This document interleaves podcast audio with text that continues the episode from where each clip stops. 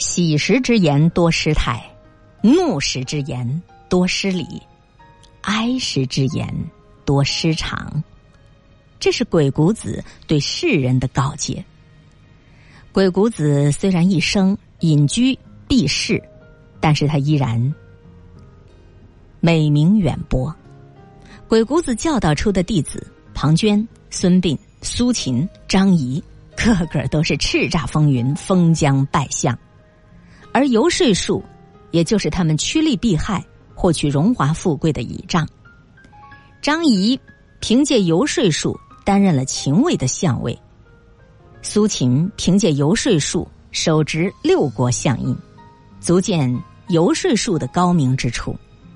游说术虽然离我们普通人有些遥远，但是一个会说话的人，的确可以在人生占尽先机、左右逢源。对于普通人来说，为人处事的时候，靠说话之道来取得成功，或许很困难。但是我们一定要懂得什么话不该说，这样才能够远离祸患。这就是鬼谷子的智慧。为人处事，尽量少说这三种话，它容易招惹祸患。俗话说：“乐极生悲。”当一个人发生了值得高兴的事情，很容易就洋洋自得。这时候如果骄傲起来，他就会失去自己一贯的谨慎，所以喜时之言容易让你失态。如果你只是顾着高兴，而出现了细小的疏忽，都可能导致你的失败。所以曾国藩告诫世人：慎终如始，则无败事。一个人只有做事情慎始慎终，才能够取得成功。特别是我们成功之后，情绪会非常激动，在自己最兴奋的时候，也不要忘记，千万千万不能多说话，谨防这祸从口出。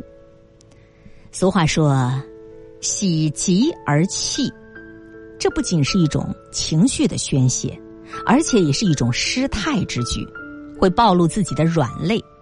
这时候如果多说话，就会失去自己冷静理智的本色，很容易说出让自己后悔的话。所以，喜时之言多失态，尽量少说，避免给自己惹祸。第二，怒时之言容易失礼，所以不仅仅是你开心喜悦的时候要少说话，你发脾气的时候也要少说话。弘一大师为世人讲解过。嗔念的危害，云何为嗔呢？谓于有情，乐作损害为性。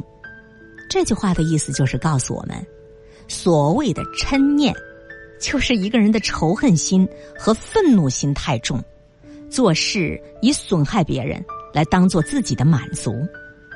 一个人在发怒的时候，没办法控制自己的情绪，所有的修养都抛在一边儿。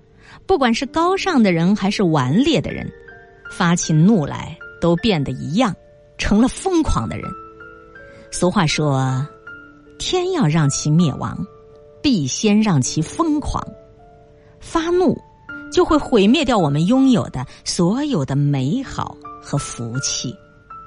你看，当一个人愤恨不平的时候，他的心态就出现了问题，考虑问题就会有失偏颇。做事情就会非常的偏激，这个时候说出来的话一定不会客观，而是以伤害别人为目的，最终也会惹来别人的反击，给自己带来灾祸。这就是怒时之言多失礼，所以发怒的时候你尽量少说话为妙。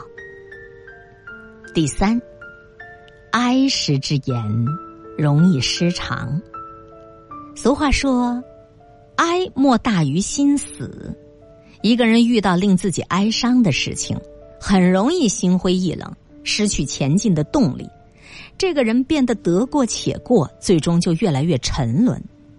三毛说过：“为一件事而悲伤，这是情感的宣泄；但是习惯性的哀伤而不愿意改变，久而久之，你这个人就毁掉了。”当我们非常伤心的时候。